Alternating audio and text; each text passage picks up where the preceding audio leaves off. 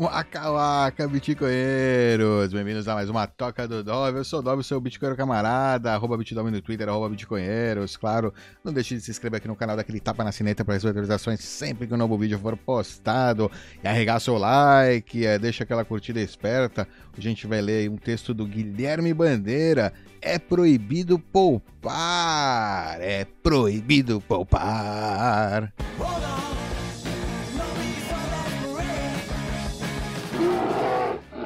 Oh, yeah! Estamos aqui no texto do Guilherme Bandeira. É proibido poupar. Escrito aí no dia 9 de novembro de 2020. Vamos lá. Uma política monetária inflacionária é perversa porque destrói o conceito de reserva de valor. Todo trabalhador que acumula os frutos do seu trabalho precisa escolher onde armazenar esta riqueza criada aí ao longo da vida. Mas ele é um trabalhador. Se for o dentista, sabe cuidar de dentes. Se for professor, sabe dar aulas. Se for um pedreiro, sabe construir casas. Se for carteiro, entregar cartas.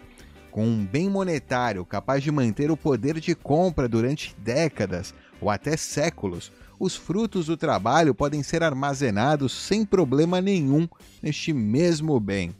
Por exemplo, os preços dos bens agrícolas no Império Romano, em termos de gramas de ouro, mostram que eles têm notável semelhança com os preços atuais.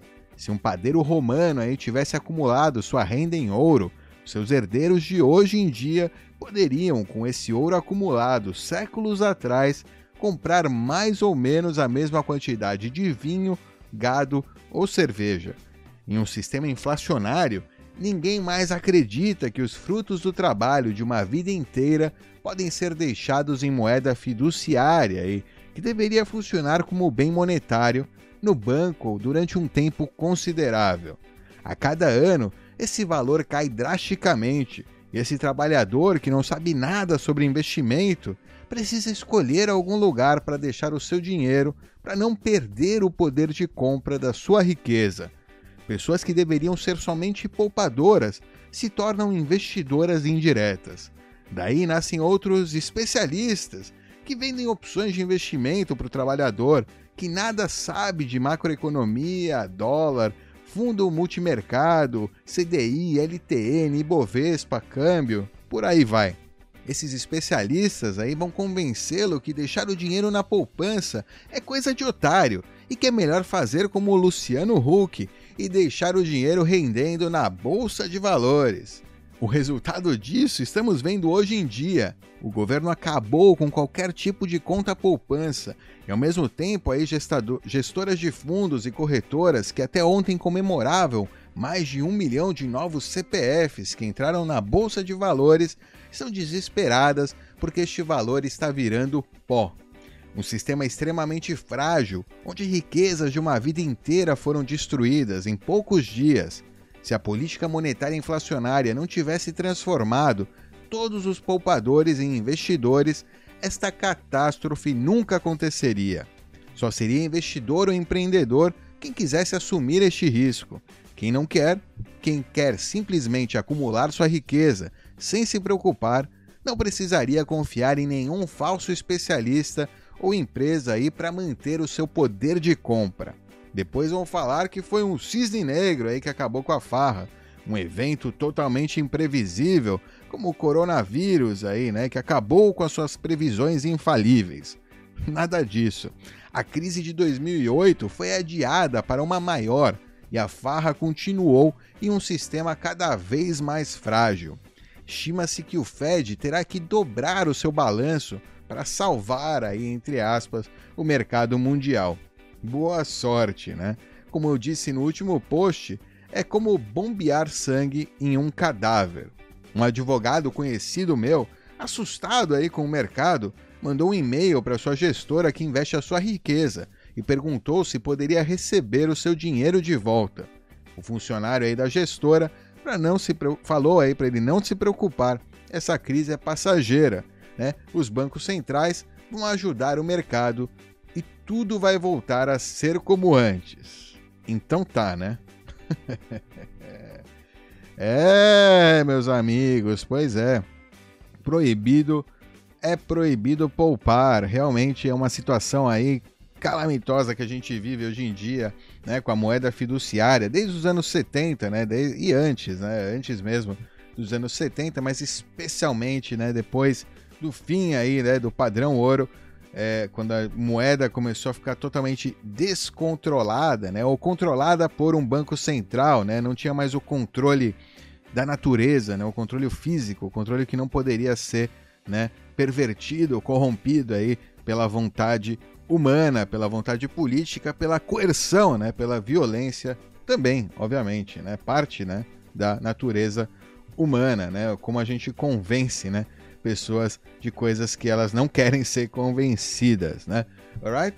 Também, claro, também através de argumentação, através de lavagem cerebral, é, com, compra né, de Hollywood, filmes, é, exportação né, de né, uma imagem aí do dólar, uma imagem da moeda fiduciária, dinheiro, né, transformando aquela ideia de dinheiro em dinheiro de fato, né, aquele dinheiro, aquele papelzinho colorido lastreado em honestidade de político em dinheiro, mas na prática ele não é. Na prática ele não é uma reserva de valor, né?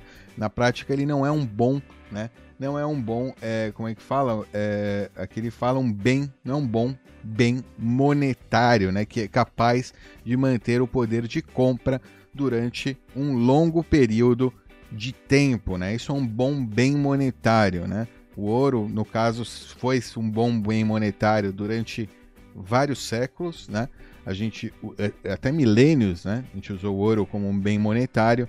Foi um bom bem monetário, é algo que é limitado pela natureza, né? Que a gente não pode produzir a bel prazer, né? E que o Bitcoin emula, né? Essa propriedade na era digital, não através, né? De, de também através de mecanismos aí, né? De é, que, que dependem de força mesmo, força bruta, natureza, né? Você, a mineração do Bitcoin, que muita gente fala que ela é dispendiosa, que ela gasta muito, é exatamente é isso que dá segurança, né? É exatamente isso que dá o limite, né? O limite natural pro Bitcoin, né? Sem isso seria trivial, né? É, roubar, criar bitcoins do zero, mudar, né? Regras no Bitcoin, ou seja, ele precisa dessa força bruta mesmo, natural para manter aí, ser um bom bem monetário também, como o ouro é, foi, alright? a gente desde 1970 então tem essas moedas fiduciárias e a gente tem que trabalhar. Você trabalha todo dia fazendo uma coisa e de noite, é, ou de noite, fim de semana, ou mesmo durante o dia, enquanto você está trabalhando, você tem que estar tá olhando as suas ações na bolsa. Você tem que ter um terceiro lá, um gestor aí para você, né? Se você não quer que o seu dinheiro que você tão suado aí que você está ganhando todos os dias é, evapore né, com o tempo, né, você vai precisar é, colocar esse dinheiro em outras coisas, você vai precisar investir, vai precisar virar um investidor, né? Não pode simplesmente se concentrar aí na sua área de trabalho, no seu trabalho, né? E não assumir riscos, né? Porque o problema aqui, inclusive o Guilherme ele fala disso, investir é legal, investir é interessante, pô, é legal que as pessoas ganhem dinheiro com investimento, mas se esquece, né, que investimento é um risco também, né? E, e quando pessoas que não estão preparadas, né, do ponto de vista social, né, para assumir risco e perder, né, assumir risco e perder, né? Claro, todo mundo está preparado para ganhar, mas para perder, né, tem, a maioria das pessoas não estão preparadas para perder, né? Então, quando acontece algum problema, quando a merda bate no ventilador, o pessoal aí mais exposto, né, que não tem reservas, que não tem gordura para sobreviver o inverno, quando vem a geada, se ferra aí, né? E termina perdendo aí suas economias ao invés de né, as ferramentas que serviriam né, para proteger ele né, da inflação do dinheiro terminam né, é, extraindo, terminam extraindo dele toda a riqueza né, mais rapidamente do que, é, do, que, do que seria, né? ou seja, a inflação em si, né? o risco da inflação. Então é complicado, é bem complicado e, e você, né, é, que você é trabalhador aí, pessoa que você quer se concentrar no seu trabalho, não em investimento, não ficar olhando o gráfico, é difícil, né, você prosperar, né, no, no mundo fiduciário, no mundo da moeda estatal, né, e, enfim, por isso, né, o Bitcoin é uma ótima, né, uma ótima tecnologia aí de poupança, né, é, especialmente nessa etapa aqui, né, da, da, da, sua, mas enfim, também no futuro, né, se o Bitcoin for muito usado, é, ele vai ter, né, uma aceitação grande, né, e a gente pode é, concluir, né, que ele vai se manter, ou essa, o valor, né, vai se manter é, naquela reserva em Bitcoin muito melhor né, do que em moedas fiduciárias aí que a gente não tem controle aí sobre a inflação delas, alright? Então é isso aí, o Bitcoin né, é uma tecnologia de poupança, uma ótima tecnologia de poupança. Inclusive tem um vídeo aqui no canal, vou colocar aqui é, na descrição, né, pode acessar, é, como o Bitcoin, né, é, a, a poupança Bitcoin, é um vídeo sobre a poupança Bitcoin, como você aí, né, trabalhador, que está buscando aí de repente colocar aí uma alocação em Bitcoin, né, como poupança mesmo para se é, proteger aí, se salvaguardar de eventual inflação, é como uma boa técnica aí, uma boa maneira aí de você é, fazer essa poupança. Vou colocar aqui na descrição o link poupança Bitcoin. Se você buscar poupança Bitcoin, Bitcoinheiros, vai encontrar o vídeo também. É isso aí, espero que tenham gostado. Não deixe de entrar aí também no, no Medium, né, no Substack, Substack aqui do Guilherme Bandeira. Subscribe.